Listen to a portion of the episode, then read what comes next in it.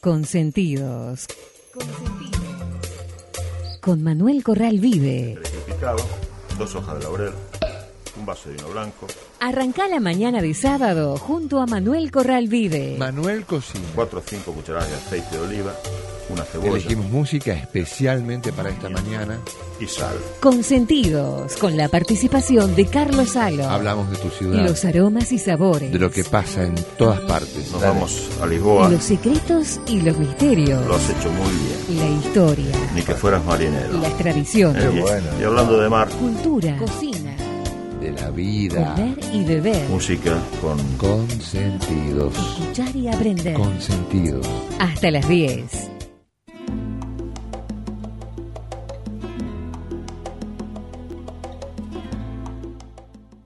Buen día, buen día a todos. Manuel, día. Jimena, Mauricio, ¿cómo estás, Manuel? Muy bien. Te escuché. ¿Cómo estamos? Ah, estaba. Estábamos organizando con Manuel el programa y yo le envié una información de la cual vamos a dar cuenta en un minuto, referido a, a la publicación de unos tips de defensa del consumidor por compras para el Día de la Madre, debido a que en estos días la situación por una noticia que surgió de personas estafadas, eh, en el caso de la cancha de fútbol y permanentemente, ¿no? Eh, verdaderamente preocupan. Dice uno cuando se realiza una compra de descuento, con descuento de la tarjeta, naturalmente hay que hacer una, una lectura exhaustiva de los términos de condiciones. Después viene el tema de conservar siempre el embalaje original en cuanto a etiquetas, cajas, bolsas, siempre en perfectas condiciones. Hay que siempre guardar el ticket. Hay que realizar los cambios, mejor dicho, al realizar los cambios es necesario verificar que se respete el valor del producto al momento de la compra, porque muchas veces en la previa vemos un precio y puede surgir otro en el camino. La idea es que no se pueden fijar días y horarios especiales para realizar cambios. Se tienen que hacer durante el horario comercial y ningún otro reducido. Ese es un tema. eh, a muchas personas justamente les sucedió que les rechazaron el momento del cambio.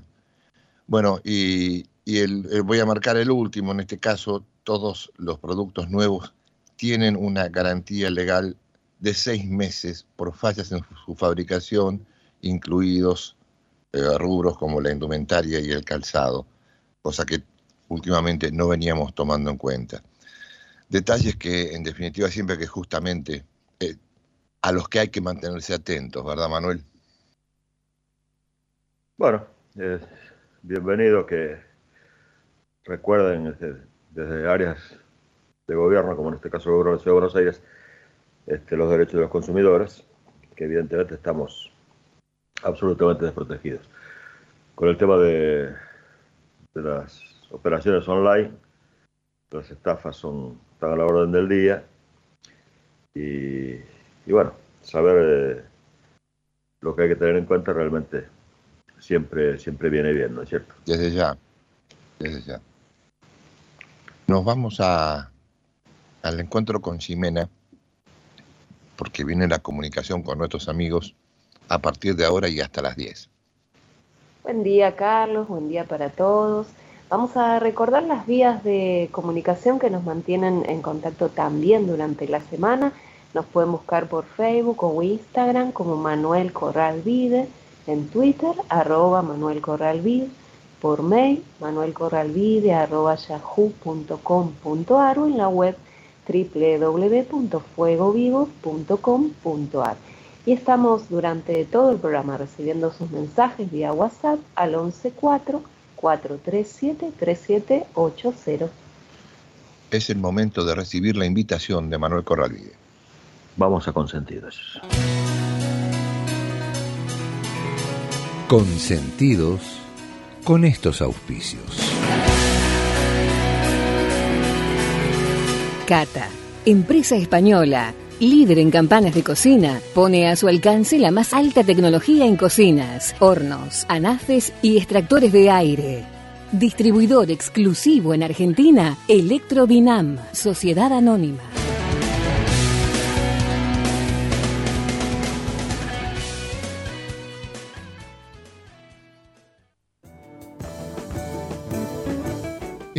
MCB y Asociados, consultores, con la dirección y experiencia de Manuel Corral Vide, conferencias, clases magistrales, asesoría gastronómica, aperturas de nuevos emprendimientos, auditorías, control de gestión, capacitación de personal, análisis de costos, rentabilidad, confección de cartas y todo lo necesario para el éxito de su negocio. Informes manuelcorralvide.yahoo.com.ar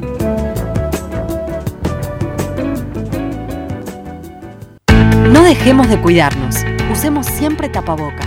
Mantengamos distancia. Elijamos espacios abiertos.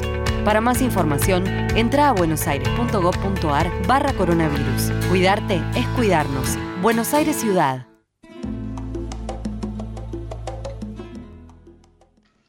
Jimena nos recuerda entonces las formas de comunicación y el vínculo con nuestros amigos para hoy. 11 4437 3780, el número de WhatsApp para mandar mensajes escritos como el que nos envía Norma de Piñeiro. Dice agradecida de estar un nuevo sábado con ustedes y nos envía saludos para todo el equipo. Muchas gracias a todos, a Norma y a todos. Siempre es lindo arrancar el programa comunicados. Así es. Bueno, vamos a comenzar con compartiendo algunos datos sobre este, los inicios de la celebración del Día de la Madre en el mundo, ya que es una festividad de origen bastante antiguo, aunque recién en el siglo XX tomó una cierta envergadura a nivel planetario. Las primeras fiestas se realizaron en la antigua Grecia para agasajar a Gea, la madre de los dioses Neptuno, Júpiter y Plutón. Esta celebración se conocía como la Hilaria y tenía lugar el 15 de marzo en el templo de Cibeles. Muchos años más tarde, en el siglo XVII, Inglaterra comenzó a festejar el llamado Domingo de las Madres, en el que los niños debían regresar a casa después de misa con regalos para sus progenitoras. Era una jornada no laborable, pero paga, para que los trabajadores pudiesen viajar a visitarlas. En los Estados Unidos, Julia Ward Howard eh, propuso el 8 de diciembre, fiesta de, la fiesta de la Inmaculada Concepción en el Santoral Católico, como fecha para honrar la paz. Y durante varios años se realizaron encuentros en las ciudades de Boston y Massachusetts. Luego, en 1905, una joven norteamericana llamada Anna Jarvis sufrió la muerte de su madre, Anna Reeves Jarvis, una activista comunitaria de Virginia Oriental, que en 1858 organizó un grupo de mujeres para trabajar en mejora de la sanidad pública en las comunidades apalaches durante la Guerra Civil. Impulsada por la figura materna, comenzó a enviar cartas a políticos, abogados y otras personas influyentes de su país para que declararan como Día de la Madre el segundo domingo de mayo, fecha cercana al aniversario del fallecimiento de Rips Jarvis. Si bien lo logró,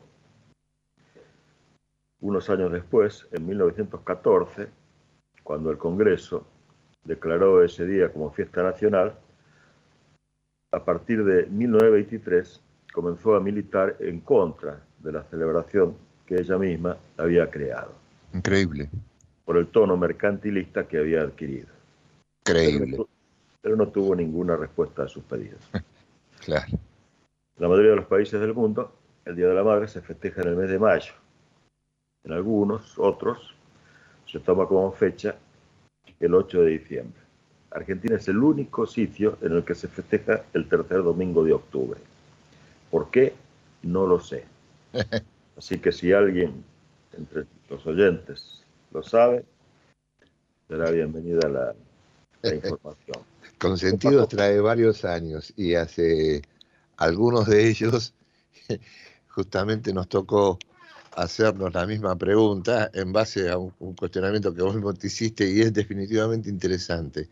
De todos modos, cuando contaste sobre la militante, primero dije increíble por el hecho de que militara en contra de lo que primero había intentado y después te dije creíble porque justamente había cambiado el tono, como vos decías, mercantilista, es decir, la idea de ir por el consumo.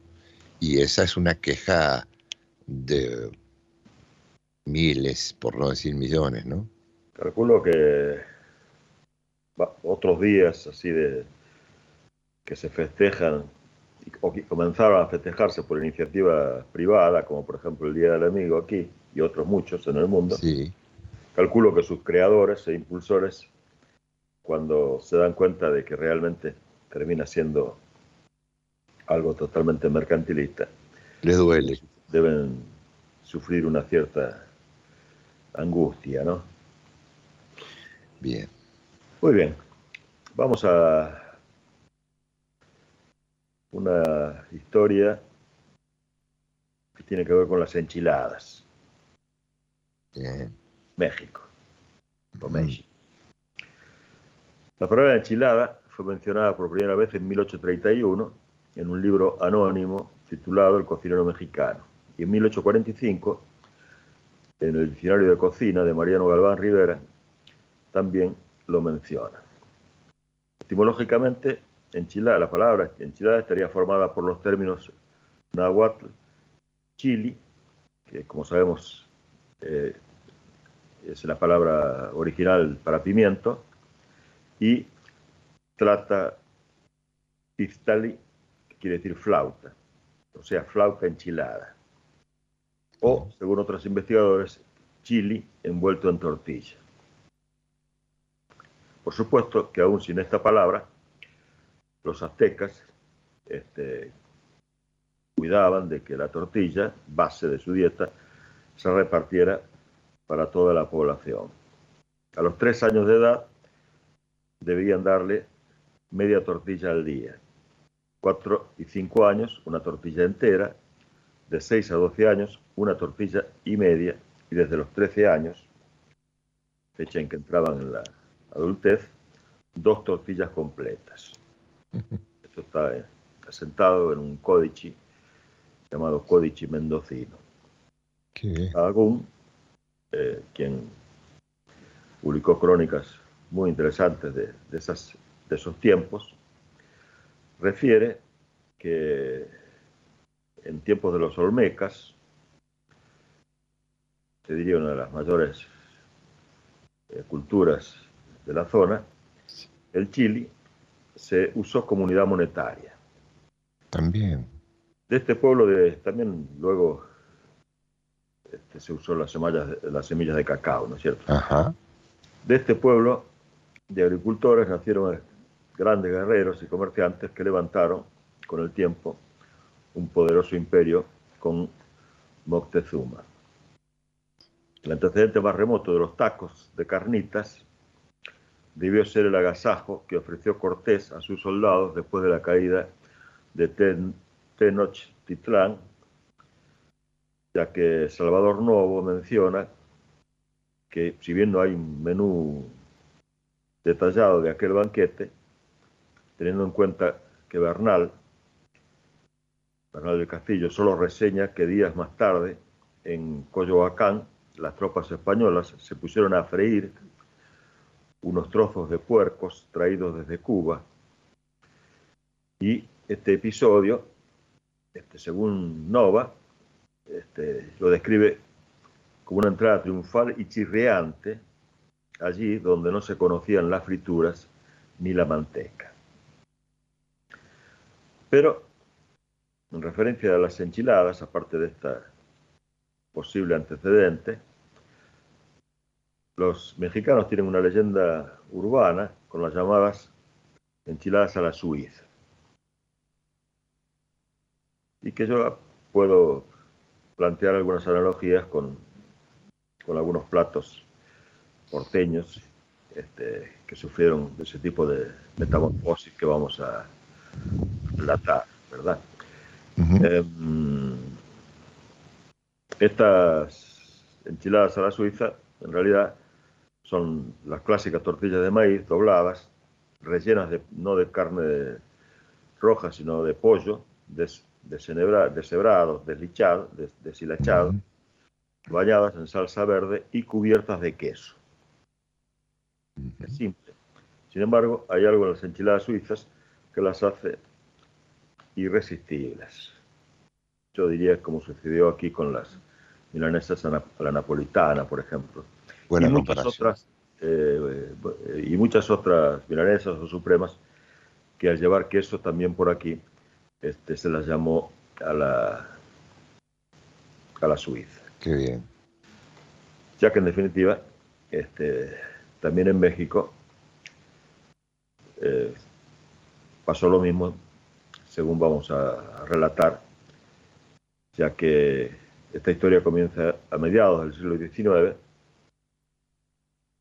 en tiempos del emperador Maximiliano. Parece que un mayordomo en la casa imperial de los Habsburgo, natural del pueblo mexicano de Coahuila, cuando cae el imperio, en el que Francia, como sabemos, intentó su aventura mexicana, se lleva en sus valijas las recetas que elaboraban los cocineros de Maximiliano, todas, por supuesto, de origen europeo. Cuando estalla la revolución, el ex mayordomo con su familia se trasladan a la Ciudad de México y se instalan en la zona más, más chic, más paqueta de, la ciudad. Este, allí, en un ámbito casi parisino, abre un restaurante llamado, como no podía ser de otra manera, Café Imperio.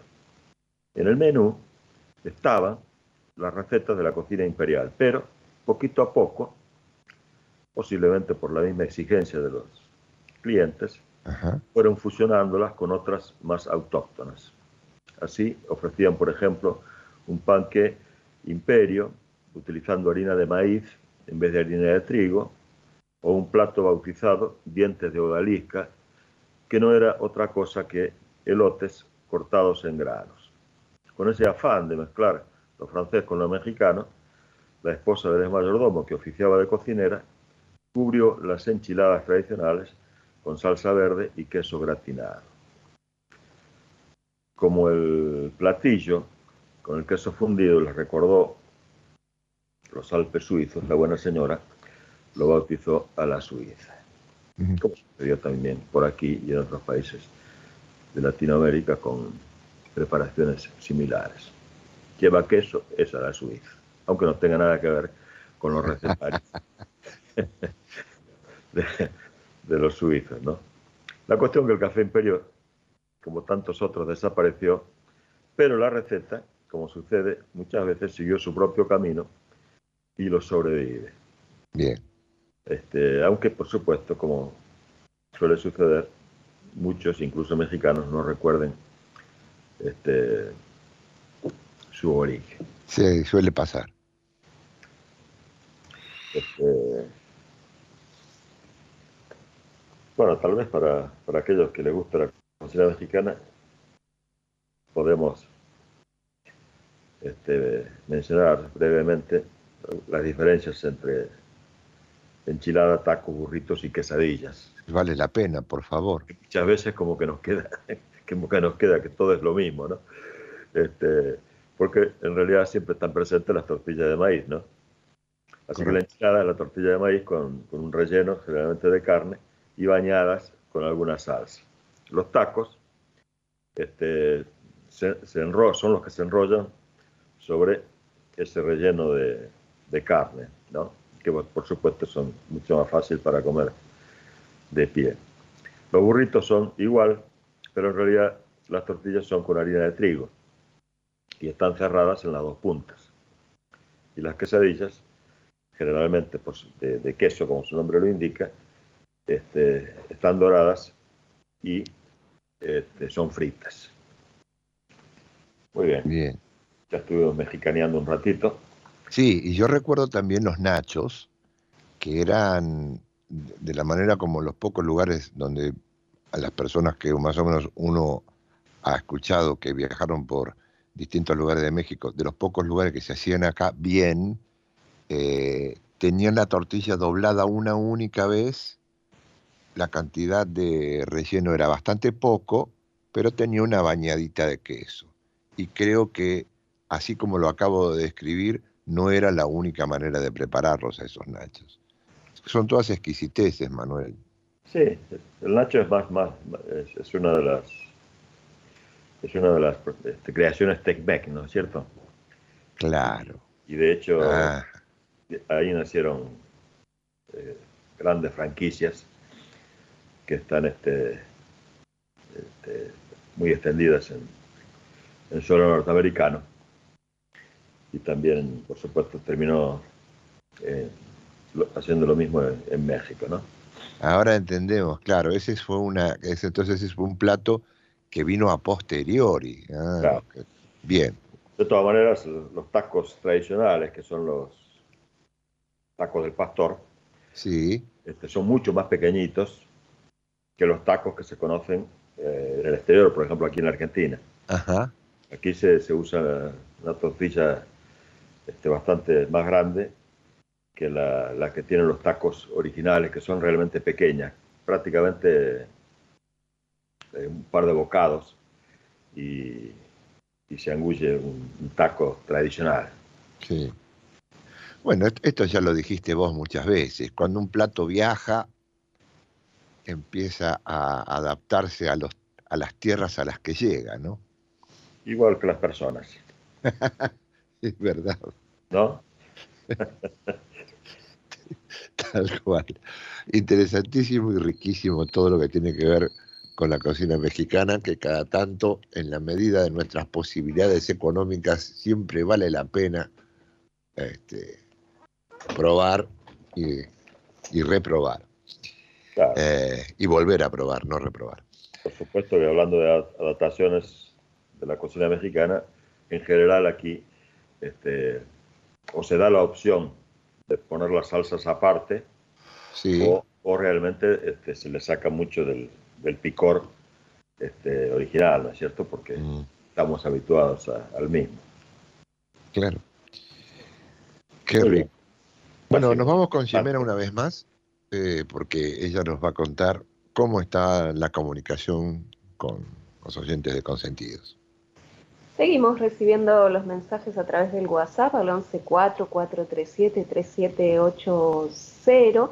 Vamos a saludar a Carmen y Roberto de Villaluro que nos dicen buen día. Empezamos con un sol radiante en vísperas del Día de la Madre. Con agradecimiento y alegría en este día saludamos a quienes tienen a su mamá, también a los que la tienen en el recuerdo y lo mejor para este hermoso equipo que sábado a sábado logra alegrarnos el día. Y a Roberto de Caballito que nos dice buen día, eh, como todos los sábados, esperando poder escucharlos y disfrutar de este maravilloso programa. Les deseo una feliz semana y un feliz día para todas las madres.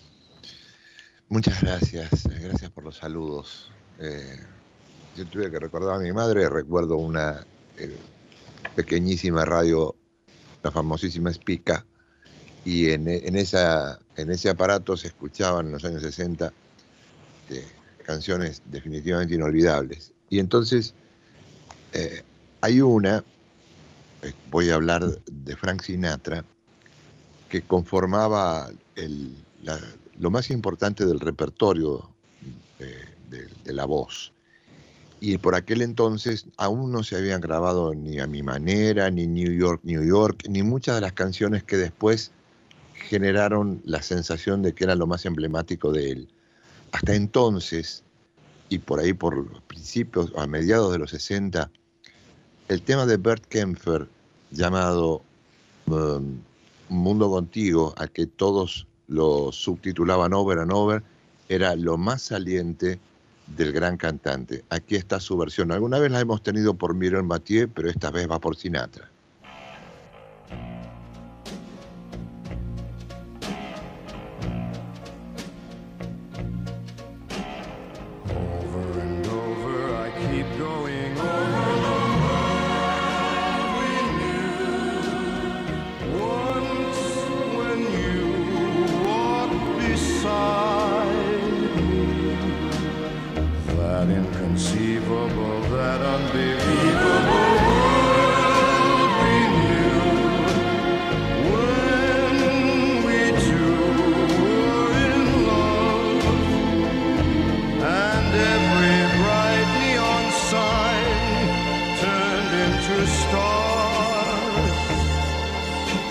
sun and the moon seem to be ours. Each road that we took turned into gold. But the dream was too much for you to hold.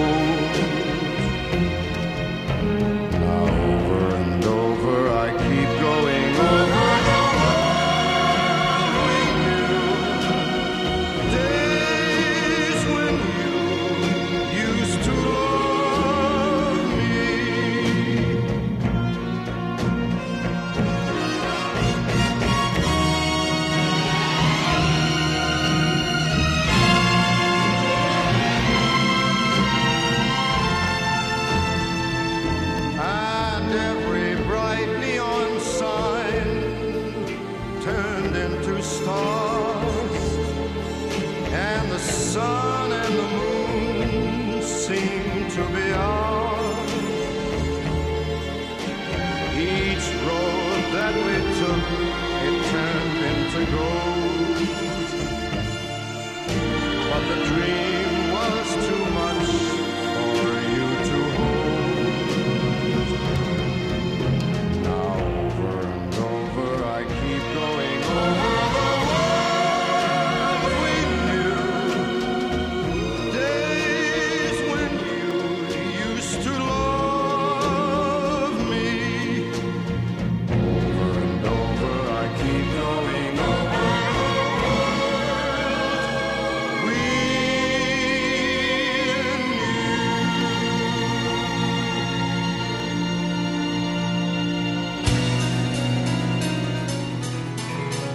Consentidos con estos auspicios. Cata, empresa española, líder en campanas de cocina, pone a su alcance la más alta tecnología en cocinas, hornos, anafes y extractores de aire. Distribuidor exclusivo en Argentina, Electrobinam, Sociedad Anónima.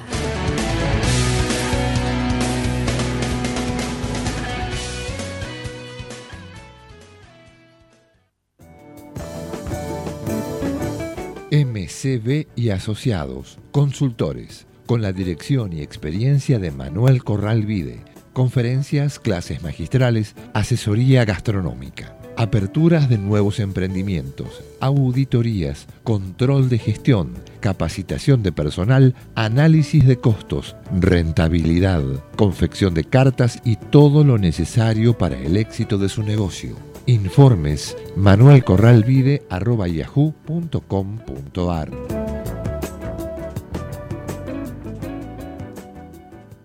No dejemos de cuidarnos. Usemos siempre tapaboca. Mantengamos distancia. Elijamos espacios abiertos. Para más información, entra a buenosaires.gov.ar barra coronavirus. Cuidarte es cuidarnos. Buenos Aires Ciudad. Las comunicaciones en este programa son manejadas por Jimena. Jimena sigue con esto. 11 44 37 3780, el número de WhatsApp donde nos llegan los mensajes. Vamos a saludar a nuestro amigo Jorge Perino que nos dice buen día. Este pasado miércoles pude ir a la peluquería, ir al cine Gomont en congreso después de un año y medio y a poco volvemos a cierta normalidad. Nos eh. desea buen fin de para todos y feliz Día de la Madre. Qué bien lo del Gomón, donde allí justamente siempre se estrenan y se mantienen durante varias semanas las producciones nacionales. Así es. Bueno, efectivamente, poquito a poco se va volviendo a una semipresencialidad, ¿no? Este, por suerte la gente, por lo menos la, la responsable, se sigue cuidando como, como corresponde. Em, vamos a, a partir de un texto de, un escritor, Jesús Ferrara, este, pareció interesante compartir con los oyentes, porque habla un poco de la, las diferencias culturales en gastronomía. Este, y entonces, por ejemplo, alguien escribió lo siguiente. Los europeos son gente realmente divertida. Como han perdido o no han sabido nunca el arte de cocer vegetales, también desconocen en buena medida el arte de cocinar las carnes. Y en, algunos, y en algunos países de Europa la devoran cruda. ¿Y qué decir de su modo de comer? Empuñan heroicamente el tenedor con una mano y con la otra empuñan el cuchillo como asesinos.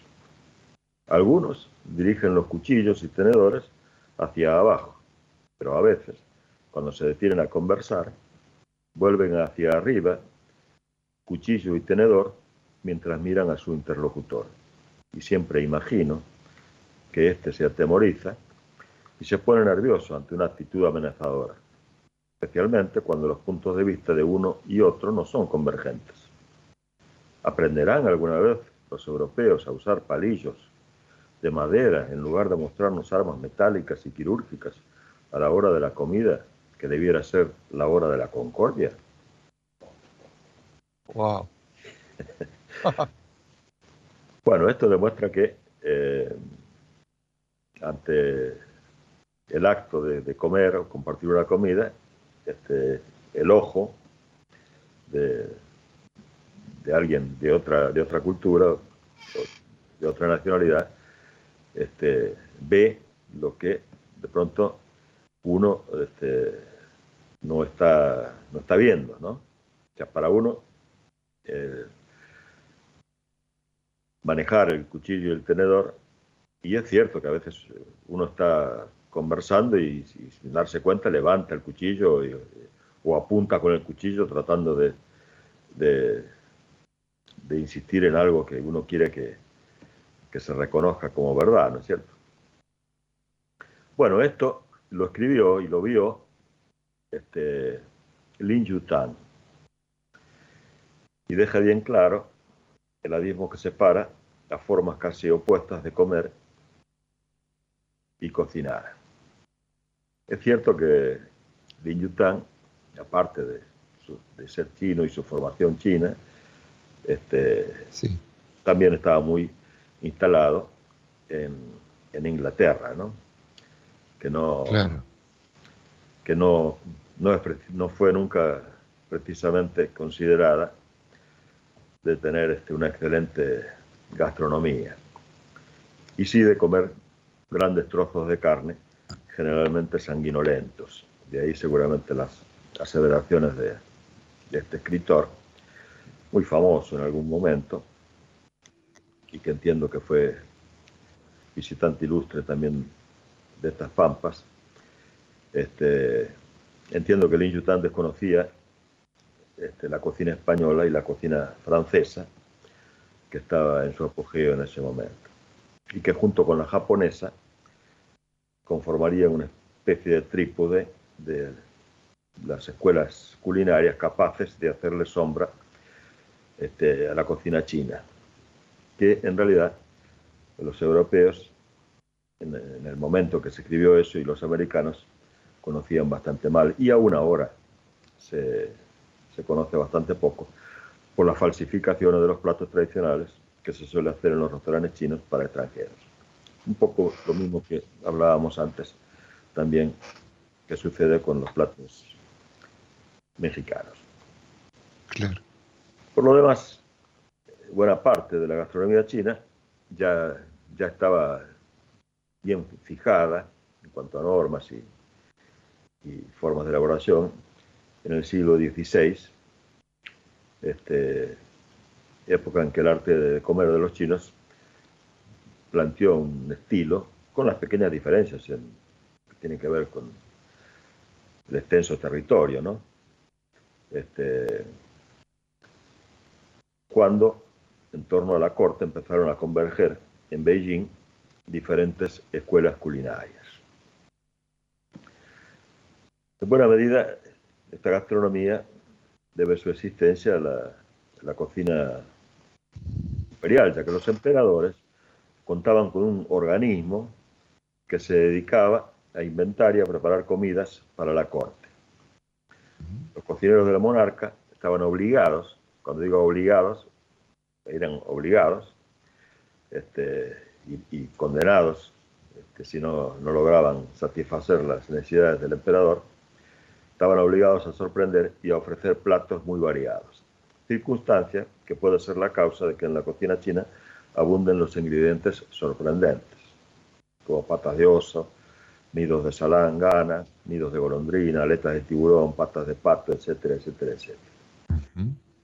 Claro, pongámonos en la piel de estos pobres cocineros que este, estaban este, desesperados por tener siempre alguna creación este, que sorprendiera a sus, a sus patrones, ¿no? a los, los emperadores. Así que, sin duda, como sucedió sin tanta obligación y de manera natural en otros lugares del planeta, comenzaron a este, tomar nota de los platos populares que lógicamente los emperadores no conocían y los empezaron a modificar ligeramente, a transformarlos, ¿no? Y de esa forma, estos platos populares fueron ingresando paulatinamente en la corte hasta principios del siglo XX. Este es el origen de la llamada escuela Tang, fundada por el mandarín Tang Zhongling, nombre de gustos refinados y amante de buen comer, que tenía la costumbre de invitar a su casa a los mejores cocineros para aprender de ellos. De ese modo, Tang y su hijo fueron creando, a partir de la cocina tradicional de Guangdong, una nueva escuela.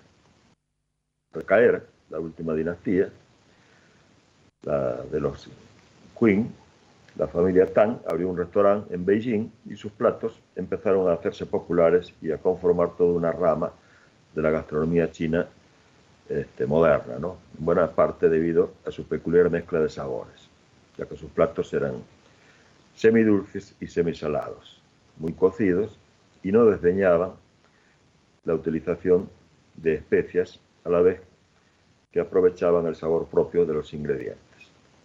Pero los platos eh, Tang no son ni de lejos los únicos surgidos de la cocina popular china. El caldero mongol, por ejemplo, tiene también un origen claramente plebeyo. Caldero mongol era propio de los Hui, de religión musulmana, y se convirtió con el tiempo en un plato muy solicitado en invierno, por el calor que depara su misma elaboración y por la camaradería que genera su degustación. El caldero en sí mismo es una suerte de estufa al carbón, hecha de cobre con un recipiente que se llena de agua. Los comensales van introduciendo en el agua hirviendo delgadas tiras de carne de cordero que cuecen al instante y que comen acompañados de varias salsas, verduras y tortas. El caldero mongol tiene más de mil años y fue adoptado como plato invernal por la familia Queen en el siglo XVII. Bueno, este tipo de platos así de, consumo comunitario este, son también muy populares en culturas occidentales, ¿verdad? Sí, sí. Eh, creo que eso es el primero en, darnos una, un panorama de la teoría que forma parte de algunos de los misterios que personalmente yo eh, he atravesado en cada plato de la comida china que nos este, invadió enteramente, por supuesto, eh, en los últimos 15 o 20 años. uno no, no, no se ha hecho este, ni las preguntas ni ha tenido la oportunidad de conocer detalles de eso. Y así como contaste esto, debe haber centenares de historias de, que, están, que giran alrededor de una cultura gastronómica que evidentemente es riquísima. ¿no? Sí, claro. En realidad no estoy contando este, la cocina china que viajó con los, con los trabajadores este, chinos al, a la zona de, de, la costa de la costa oeste a trabajar en, los ferrocarriles, etcétera, y que llevaron sus propios platos y, los, los, fusionaron. Y, y, esos platillos en realidad ya muy transformados son los que primero se conoció, este, se conocieron en Estados Unidos y luego en, otros países, incluyendo Argentina este, como cocina china, ¿verdad? Bueno, vamos con Ximena, si te parece. Y vamos con Ximena, porque eh, nuestros amigos se comunican y después tenemos algo de música para ofrecerles. Agradecemos los mensajes que nos siguen llegando por WhatsApp al 1144373780, como el que nos mandan Lilian Henrich, que nos dice, les deseo a todos un muy buen día y un lindo festejo para el Día de la Madre. Los mismos deseos para Lilian para mañana en su día. Claro, la saludamos para el Día de la Madre y a todas y a todas las mamás eh, que están siguiendo con sentidos hoy. Bueno, nos vamos a ir a Ketama con la voz de, de Antonio Carmona en una grabación realizada en vivo del tema Flor de Lis del famosísimo y ultraproductivo compositor brasileño Javan, ¿no? bellísimas canciones y, de altísima sensibilidad. La versión, por supuesto, con todo su sabor eh, andaluz, la llevaron al, al Coliseum de A Coruña, que es así, algo así como uno de los centros culturales populares más importantes que hay en Galicia. Ahí está entonces la versión de Ketama del tema de Javán Flor de Lis.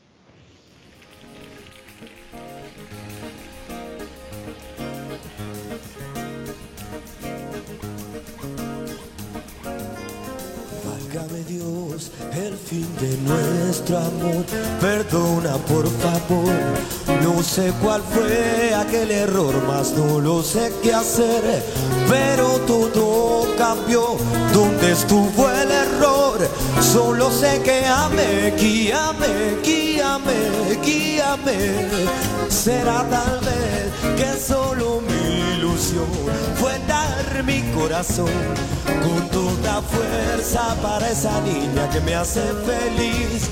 Y el destino no quiso verme como raíz de una Así fue como vi nuestra mona bueira, bueira.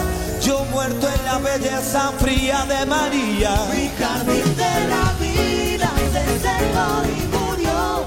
Donde pisaba María y Margarita nació. Mi jardín de la vida se secó y murió. Donde pisaba María y Margarita nació.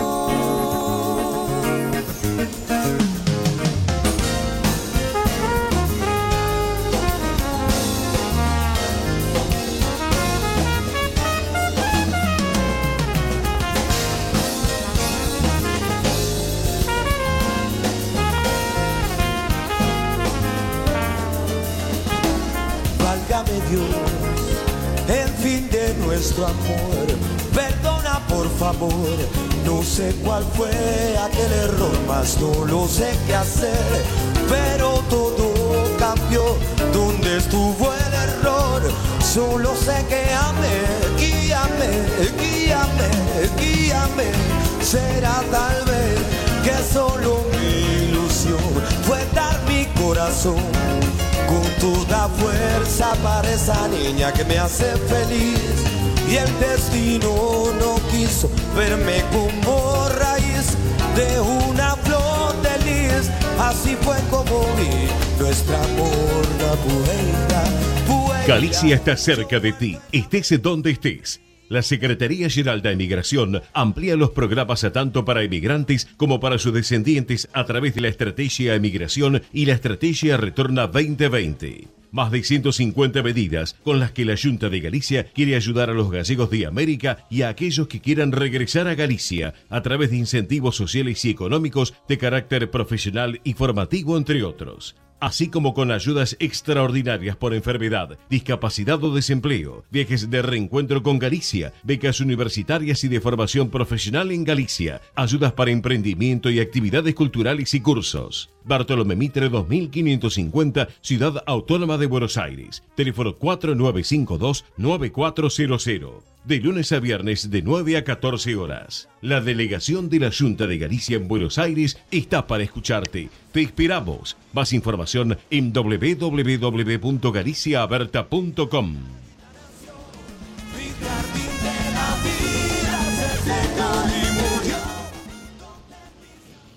Bueno, ahí estaba Ketama y el tema Flor de Lis. Y bueno, Flor de Comunicación es la que tenemos permanentemente. Así que con Jimena y después vamos a ir a la, a la cocina de Manuel. Vamos antes de la cocina a saludar a Carlos Rivadulla del Centro Cultural del Partido de la Estrada que nos dice buen día, escuchándolos por el celular mientras espero para hacerme un estudio. Apertas. Qué bueno cuando escuchan con el celular porque están haciéndolo con, en alta fidelidad. De todas maneras sigo siendo amante de la radio, de AM, con sus soniditos, con sus interferencias, con su Claro. sonido apagado, como hablaba hace un- unos minutos sobre la vieja espica. Bueno, estamos en la cocina con Manuel. Sin embargo, bueno, de- destacamos la fidelidad de nuestro querido amigo Carlos Rivadulla. Y hablando del celular, este, allí en Gerona, Freddy todos los sábados nos escucha este, justamente por el celular. En muchos casos, este, haciendo su footing por la orilla del Mediterráneo. Saludo para él. Bueno, este, vamos a la cocina, pero antes, si bien escribí, escribí la nota que prob- probablemente publique Fondo de Olla, quiero hacer un comentario. Últimamente estoy eh, medio cansado de... Casi no se, no se, no se leen notas eh, este, serias sobre gastronomía. Todo se limita a publicar listas. Listas Ajá. del mejor eh, bar, listas del mejor restaurante, listas de las mejores parrillas, este, listas absolutamente arbitrarias, sin conocimiento de causa. Este, y, y de pronto algunas, muchas de esas listas este, provocan este, títulos este, que son replicados, ¿no? Y la verdad que es bastante molesto. En este caso el título que me molestó decía, un plato típico argentino fue considerado entre los peores del mundo. Ya el título es realmente este, lamentable. Agresivo. moralmente es inadmisible que en estos momentos hablen de que un plato puede ser el peor, ¿no?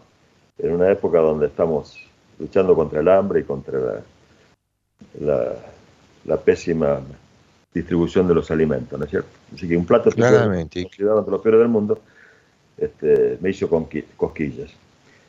¿Y qué fue? Este, y me entero luego que el famoso plato peor del mundo es el tomate relleno. Que, bueno, no me voy a extender mucho porque quiero ir a, a la receta que tenía preparada.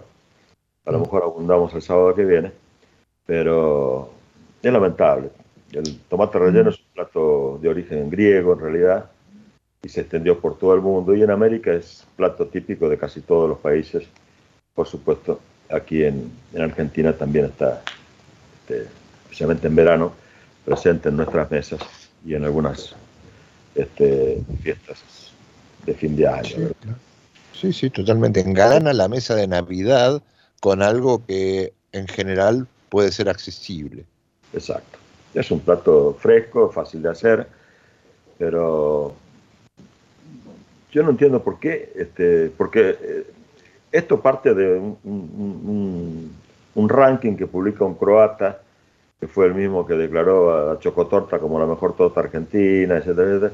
Lo que no entiendo es por qué le dan este, sin filtro entidad a los títulos de, que provoca que provocan sus rankings este, en, en, este, periódicos nacionales, este, televisión, eh, por todos lados está, ¿no?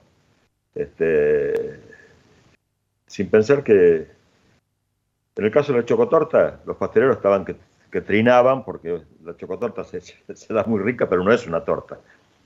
O sea, Claro. técnicamente no se la puede considerar una torta. Este, y, y en este caso, bueno, ya se metieron con, con desvalorizar o demo- demonizar este, un plato, un alimento, este, y ahí ya me, me sacaron de mis casillas. Muy bien. Eh, no hay este, comidas eh, para ricos o para pobres, eh, hay comidas buenas o que hacen daño, nada más.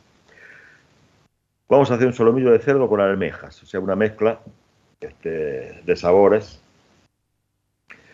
Vamos a utilizar un solomillo de cerdo de, un kilo aproximadamente, un, un echalote, si no, la parte blanca de la, cebolla de verdeo podría servir, un diente de ajo, una cucharada de perejil picado, azafrán, aceite de oliva, un vaso de vino blanco, este, caldo de carne, 500 gramos de almejas si son con valva, sea, vivas, o 250 gramos si vienen este, sin, sin ellas. Pimienta en grano, manteca de cerdo o aceite, un ramo de hierbas aromáticas y sal. Ponemos los solomillos en adobo 24 horas con, hierbas, con las hierbas aromáticas, aceite de oliva y granos de pimienta negra aplastados. Retiramos la carne del adobo, cuidando que no queden restos de hierbas adheridos, y salamos. Sellamos a fuego vivo la carne en una sartén con la manteca de cerdo, de cerdo o, o- aceite y llevamos a horno 180 grados durante 20-30 minutos. Aparte rehogamos el echalote o la cebolla de verdeo, el ajo y el perejil, añadimos las almejas, un poco de caldo y azafrán diluido, incorporamos el vino y tapamos para que se abran las almejas. Echamos la salsa y las almejas sobre los solomillos y seguimos asando unos 5 minutos para que amalgamen sabores. Y servimos cortando los solomillos en lonchas con las almejas y la salsa, que se puede pasar por el chino y ligar por encima. En fin, hay gente que no le gusta la mezcla de, de carnes y de sabores, pero eh, a otros sí, y por eso estamos compartiendo este, este plato, solomillo de Sí, cerdo claro. con almejas, que es de la cocina este, gallega, entre paréntesis. Ah, mira. No, por eso existen también platos que se, son platos que se han identificado como mar y campo, mar y granja. A mí me encanta. Y como lo acabas de describir, me gustaría probarlo. Por supuesto que se puede cambiar las almejas por mejillones, este, Claro, eso es a gusto del, del consumidor. claramente. Bueno, a lo que, seguro que nos gustó, a, nos- a todos nos gustó este programa. Así que saludamos a nuestros amigos y a las madres y, y bueno, este, un agradecimiento muy grande. El equipo, Alicia Rodríguez en la producción de contenidos, Jimena para la producción ejecutiva todos los sábados, Mauricio Olechea en el control de audio y las comunicaciones. Escuchamos la voz de Gaby de la Cruz. Saludo para todos. Muy bien, reiteramos entonces eh, saludos para todas las madres mañana, domingo. Que la pasen muy bien. Nosotros dejamos a los oyentes en muy buena compañía. Está por comenzar cuando canta España la creación de nuestro rec- recordado y querido Juan Alberto Baleari, conducido actualmente por Rocío del Cielo. Volveremos el sábado que viene con más consentidos.